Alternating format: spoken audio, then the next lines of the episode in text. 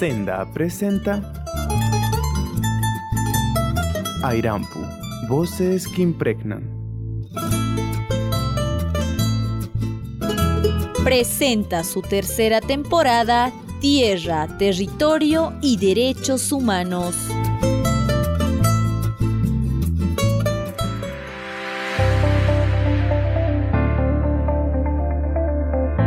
Por el ejercicio de nuestros derechos.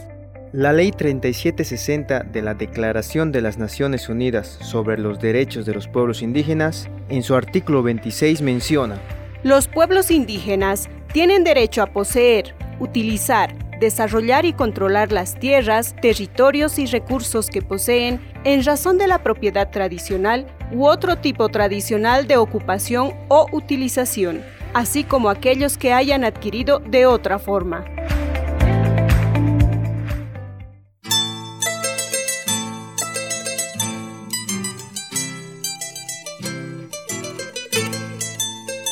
Imaynalla imaynalla tukuykankunapaq uhatunapayku wawqimasi wallijiachu manachu. Un saludo enorme a todos ustedes que están juntos con nosotros escuchando su podcast Airampu, Voces que impregnan.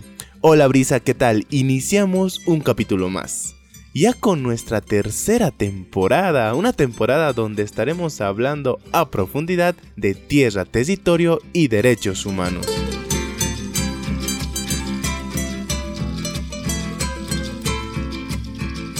Así es, Jairo. Una temporada que arrancó con un tema bastante interesante y relevante para nuestra audiencia. Se preguntarán, ¿por qué es relevante e interesante? Pues porque arrancamos hablando sobre los derechos humanos de las naciones y pueblos indígenas originarios campesinos, las luchas históricas y transformaciones que tuvieron. Exactamente, así es, Brisa. Iniciamos nuestra temporada con este tema, pero a lo largo de la temporada vamos a ir desarrollando muchísimos más temas, los cuales se relacionan unos entre otros. Pero para ir comprendiendo cuál es el enfoque de esta temporada, recordemos lo que vimos en nuestro episodio anterior. Conversábamos con Sergio quien nos habló de la lucha permanente y los diferentes logros de las naciones originarias y pueblos indígenas, datos bastante importantes sobre el movimiento indígena aquí en Bolivia. Claro que sí, Jairo. Importante también informarnos sobre ello, pero en este episodio hablaremos sobre el pluralismo jurídico, el reconocimiento y normativa sobre la jurisdicción indígena originaria campesina GIOC. Para ello, es importante comprender que el pluralismo jurídico se refiere a la coexistencia de diferentes sistemas de justicia en un mismo Estado. Se trata de la interrelación de diferentes sistemas jurídicos vigentes en un mismo espacio geopolítico, donde la justicia que comparte un determinado grupo humano es diferente a la de los otros grupos o segmentos sociales, como también al sistema jurídico estatal. Pero vamos a estar profundizando más adelante nuestro tema. Antes, vamos a escuchar al grupo musical Calamarca con la canción Jaguar.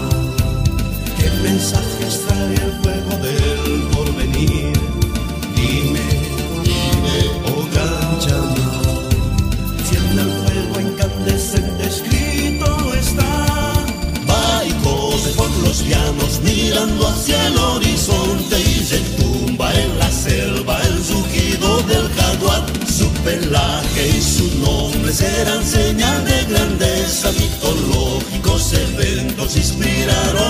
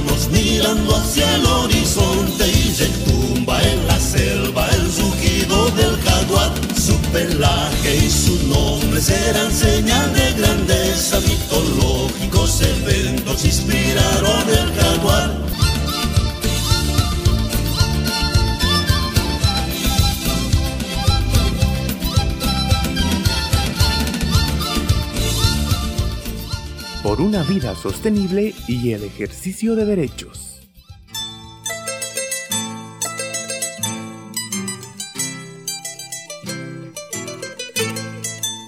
Para poder conversar sobre el tema y comprender de mejor manera, Betsabe se encuentra muy bien acompañada. Adelante. Soy eh, técnico de la Plataforma Boliviana frente al Cambio Climático, el coordinador nacional con organizaciones sociales y venimos trabajando en el fortalecimiento de los pueblos indígenas originarios campesinos en tierras altas, tierras bajas, el Chaco y la Amazonía, fundamentalmente socializando el tema de derechos ligado a la autonomía con justicia indígena originaria campesina. ¿En virtud a qué?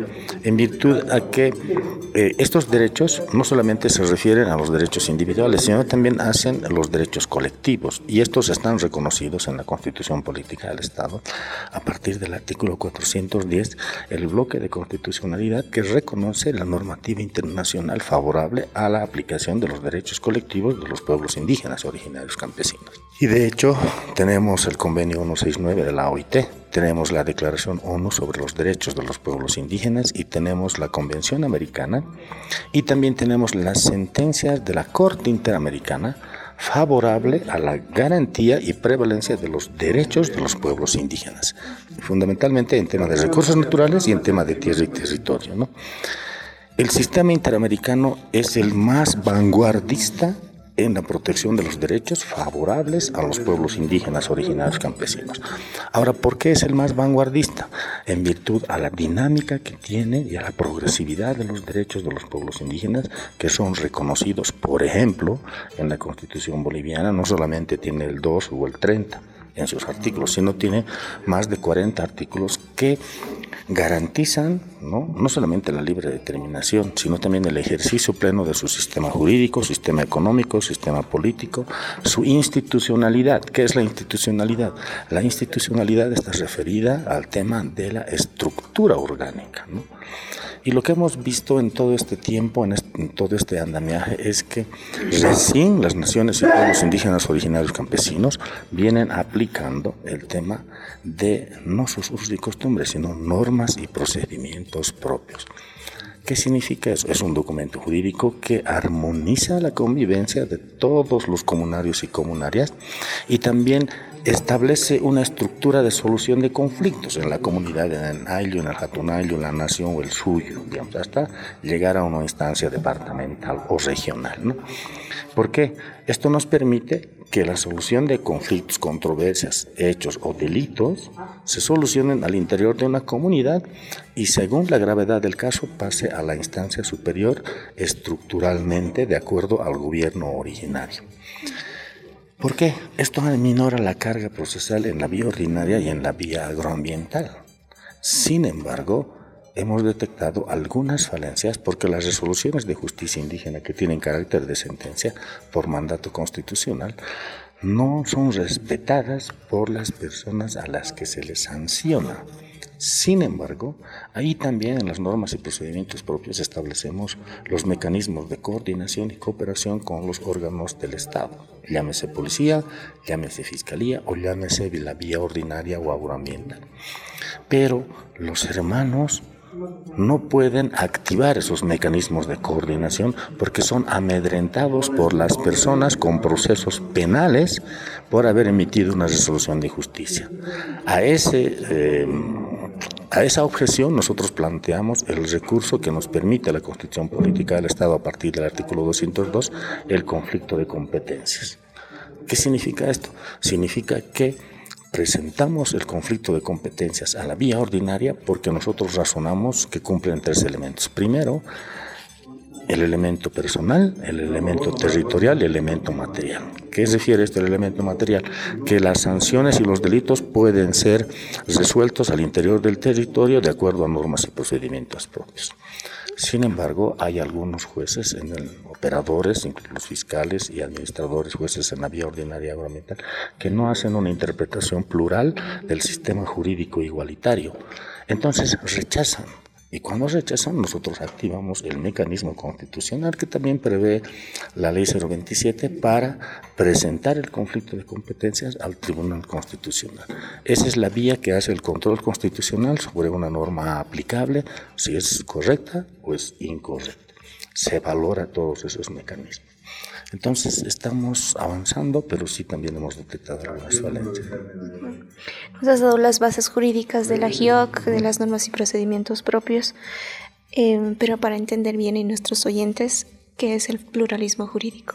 El pluralismo jurídico, a partir del artículo 1 de la Constitución, significa, reconoce más bien la existencia del sistema jurídico ordinario, sistema jurídico agroambiental y la jurisdicción indígena originaria y campesina. También se conocen las otras jurisdicciones, como la jurisdicción de las Fuerzas Armadas, por ejemplo.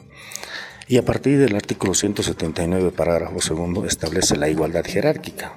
En el país, a partir del año 2009 de la aprobación de la Constitución, la igualdad jerárquica nos permite que el sistema jurídico ordinario, el sistema jurídico agroambiental e indígena originario campesino no solo tiene igualdad jerárquica, sino que es un sistema jurídico igualitario, no es subordinado. O sea, no sobrepasa la ordinaria a la GIOC, ni la GIOC a la ordinaria, o la agroambiental a la GIOC, o viceversa. Entonces, eso tenemos que hacerles entender a los operadores de justicia y a los administradores de justicia. Pero más aún tenemos que hacerles entender a nuestros autoridades mm, originarias, dirigentes, caciques, burbichas, etcétera, etcétera, respetando la configuración geográfica y la estructura orgánica de las naciones y pueblos indígenas originarios campesinos. En su experiencia, eh, ¿qué avances identifica de la GIOC? Sí, hay bastantes avances sustanciales, fundamentalmente en el tema de avasallamiento y en el tema de la distribución de tierras. Hay declaraciones constitucionales que hacen referencia a la, la aplicabilidad de una norma concreta sobre un determinado conflicto. Y hay sentencias constitucionales sobre amparos, por ejemplo, en el tema de la representación política directa que han perdido los hermanos que han acudido a esa acción tutelar en virtud de que no han respetado la estructura orgánica y no respetan el nombramiento de un cabildo, jato un cabildo, etcétera, etcétera, ¿no? Entonces, esos lineamientos jurisprudenciales ya avalan y además hay eh, que amplían el ejercicio, hay declaraciones constitucionales y sentencias constitucionales que amplían los ámbitos personal, territorial y material. Por ejemplo, en el ámbito material, nosotros sabemos que la ley de deslines, su artículo 10, restringe la aplicación del sistema jurídico propio de los pueblos indígenas. Sin embargo, el Tribunal Constitucional ha modulado y ha razonado en el marco de la cosmovisión de cada pueblo indígena, originario campesino que estos deben aplicarse de manera holística. ¿Qué significa eso? Tiene que respetar su estructura y tiene que respetar la cosmovisión. Fundamentalmente la cultura, el idioma y el territorio. Pero esos avances jurisprudenciales cuando nosotros vamos, les preguntamos a los tatas, no conocen. Entonces, falta eh, socializar sobre esos lineamientos jurisprudenciales que garantizan el ejercicio de ese derecho del sistema jurídico de las naciones y pueblos indígenas originarios campesinos. Y amplía la vigencia material, amplía la vigencia personal y amplía la vigencia territorial. ¿Por qué? Porque sentencias constitucionales dicen que no solamente tienen que ser sancionados los comunales o comunales de un lugar, sino también esto afecta a los terceros o externos, pero también afecta a la zona urbana cuando los efectos recaen sobre una comunidad.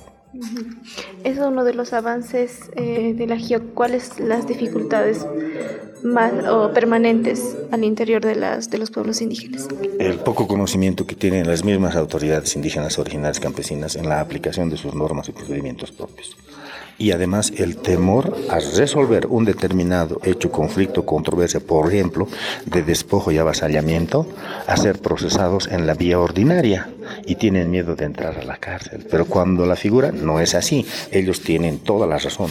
Lo que pasa es que desconocen del mecanismo que ya está previsto en las normas y procedimientos propios. Por eso las normas y procedimientos propios es un instrumento jurídico que establece los instrumentos jurídicos legales para la defensa no solamente del territorio, sino la defensa de los derechos individuales, colectivos y los recursos naturales. ¿Cuáles eh, serían los retos de la justicia ordinaria, de la jurisdicción ordinaria y de la jurisdicción agroambiental en el marco del pluralismo jurídico? Ellos tendrían que, fundamentalmente, los administradores de justicia y los, los operadores de justicia, los fiscales y los eh, tribunos del Tribunal Agroambiental, un poco lean el tema del de, eh, el protocolo de, cooperación interjurisdiccional. Allí establece las bases jurisprudenciales y los avances de la GIOC sobre estos, estas jurisdicciones, la ordinaria y la agroambiental. Si ellos leen y hacen una interpretación plural del sistema jurídico vigente en nuestro país a partir del mandato constitucional y hacen una interpretación intercultural de cada pueblo, respetando sus propios mecanismos de solución de conflictos al interior de una comunidad, de un ayllu, hatun ayllu, nación o suyo, la justicia indígena originaria campesina, acordate, va a estar muy bien fortalecida y lo que va a pasar es que se va a aminorar la carga procesal en la vía ordinaria. ¿Por qué? Porque la mayoría, incluso el abigeato, el robo de ganados, rapidito van a la vía ordinaria. Cuando la vía no te sanciona más de tres años, entonces hay el perdón judicial si es que lo cometes por primera vez. Pero sin embargo, en la vía de la justicia indígena originaria campesina, también esa justicia es restaurativa, orientadora reparativa. Pero eso no están entendiendo los jueces, los fiscales y, fundamentalmente ellos. Ellos tienen que un poco leer, no solamente trabajar de manera mecánica con el código de procedimiento, el código de procedimiento penal, el código de procedimiento civil, el código penal, el código civil. No. los lineamientos jurisprudenciales van más allá. Y me gustaría en el futuro que este debate ya sea entre autoridades que ejercen la jurisdicción y competencia a nivel de la justicia indígena y campesina con los jueces agroambientales, con los jueces ordinarios. Mario, ¿qué avances entre ¿Qué avances hay de coordinación y cooperación con la justicia ordinaria? Hay casos como el de Sucre que sí tienen ya protocolos, pero el resto de los departamentos, el resto de las naciones eh, han tenido algún acercamiento bajo su experiencia. Sí, lo que pasa es que para la coordinación y cooperación hay un protocolo emitido el año 2017 del Tribunal Supremo de Justicia que es para todos, es a nivel nacional. Pero ahora hay un protocolo, por ejemplo, en Corque que ha, eh, que ha hecho una tesista es un protocolo para el tema del sistema agroambiental, pero eso es, de manera interna.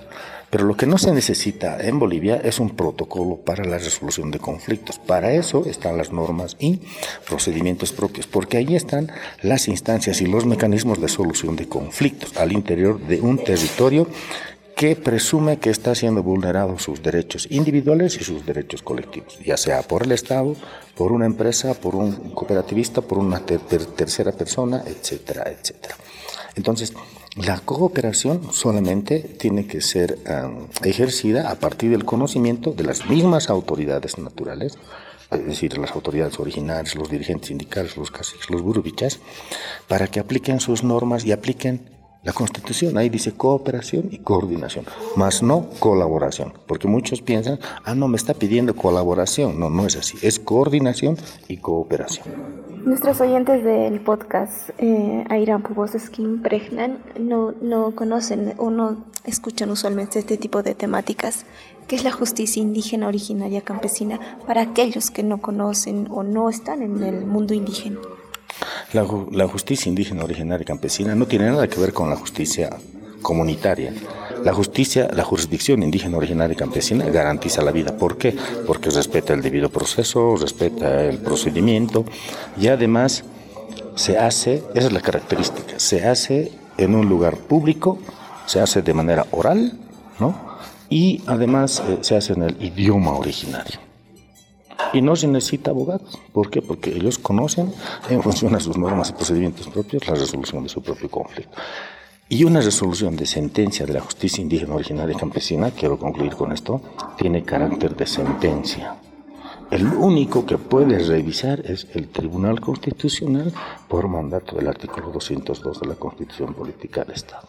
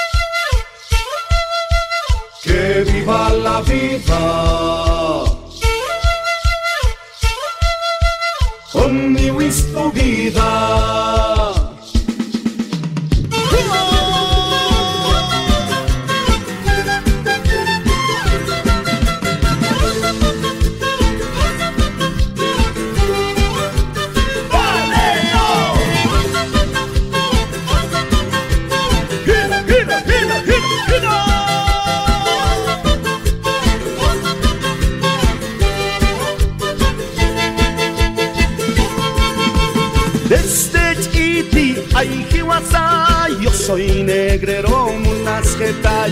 Desde Chiti, ay Jiwasa, yo soy negrero munasgetay. Hoy en día, ay Jiwasa, más todavía munasgetay. Hoy en día, ay Jiwasa, más todavía munasgetay. Ay caray, soy feliz con mi tu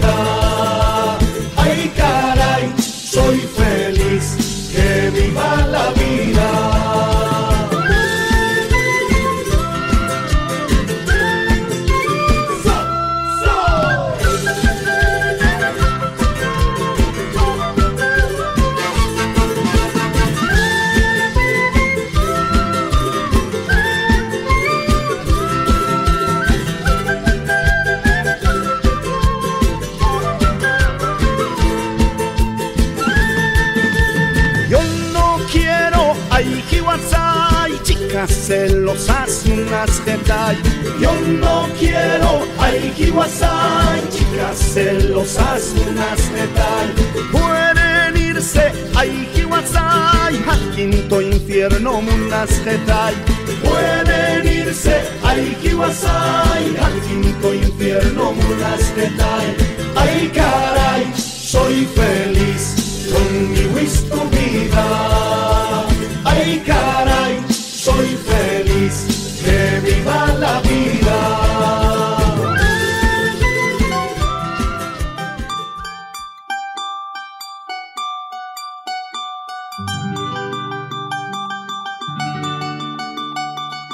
Pichitanka por isquiri. Y Mainaya Pichitanka, ¿qué nos cuentas? ¿De dónde vienes volando?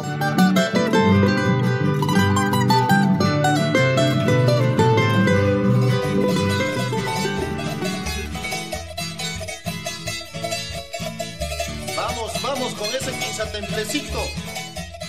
Water, pawarispa, pawarispa, chaya mullaniñataq. Kay kutipi sinchita ch'ahwarisanchis justicia indígena originario campesino nisqamanta. Comunidadispe runaqa kawsayninman hina ch'uanchan ima ch'ampaytapis. Chay niyta munan autonomía, justicia ukhupi. Paykuna ima kachun autoridades pura tantanaykukuspa ch'uanchanku. Chaypaq tiyan carteras. Chay justiciata noganchis tangarina tiyan. Imaqtinchus justicia ordinaria, justicia indígena originaria campesina ujianllapi kanku. Chay pahari mink'arikamurqayku iskay runamasista. Paykuna willariwasunchis imaynatataq ayllusninkupi territorionku ukhupi justiciata apaykachanku. Uyarina runamasis. Mi nombre es Raúl Choque Delgado, soy de los Ayllus de Caiza de Ahora eh, estoy ejerciendo el cura curaca de Caocadé, el Consejo Local de Caixadé, es decir, eh, representación de los 11 años. ¿Qué entiende usted por justicia indígena originaria campesina? En realidad, eh, lo que entendemos por justicia indígena originaria es parte del cumplimiento de nuestros procesos que hacemos dentro de la comunidad, dentro del AIL, lo cual posiblemente se haya confundido con lo que es eh, mal llamado eh, justicia comunitaria. Eh, nosotros lo que estamos aplicando es en base a nuestras normas y procedimientos propios, en la cual nos da la posibilidad de poder tratar algunos problemas que se tiene dentro de nuestros ellos para poder solucionar, pero en base a las normativas, no en base a tumultos ni en base a algo que, que se aparece, por decir, en un momento que tienen que castigar o tienen que hacer eh, algo sin eh, respaldo eh, legal. Ustedes tienen el respaldo no normativo, sino el respaldo del conocimiento de los procedimientos ancestrales. Tenemos desde antes lo que es usos y costumbres. Según eso se ha ido aplicando eh, eh, algunos castigos que se tienen en, los ellos, pero más aún hoy, eh, en base a las normas y procedimientos propios, nos respaldan la, ley misma. Entonces, no podemos tampoco nosotros como originarios irnos por otro lado. Eso significaría también vulnerar los derechos de nuestros, nuestros hermanos mismos.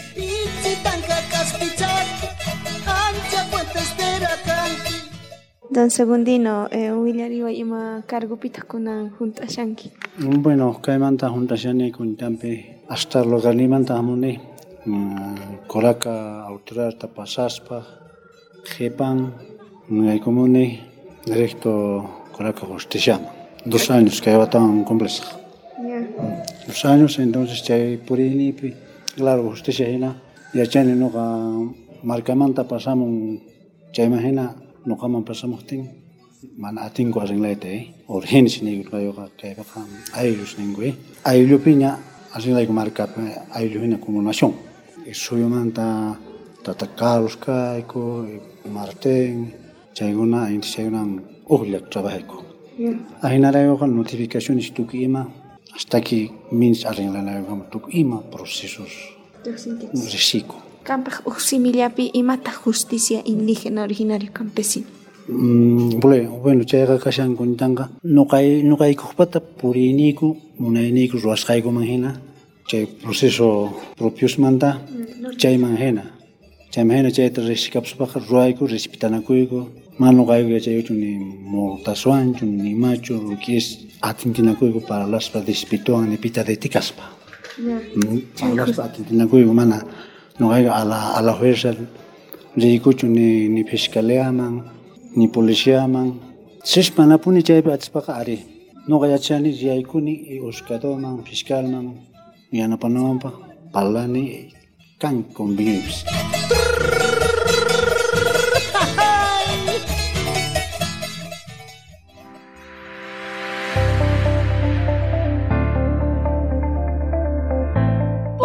ejercicio de nuestros derechos.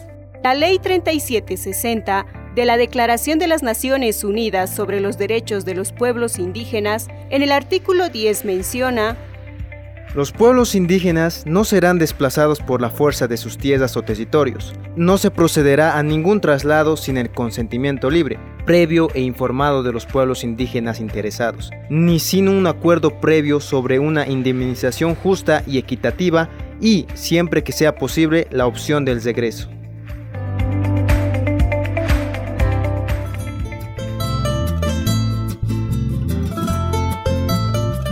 El Centro de Comunicación y Desarrollo Andino Senda, acompañando las estrategias propias de manejo comunitario del territorio y sus recursos naturales, presentó la tercera temporada Tierra, Territorio y Derechos Humanos.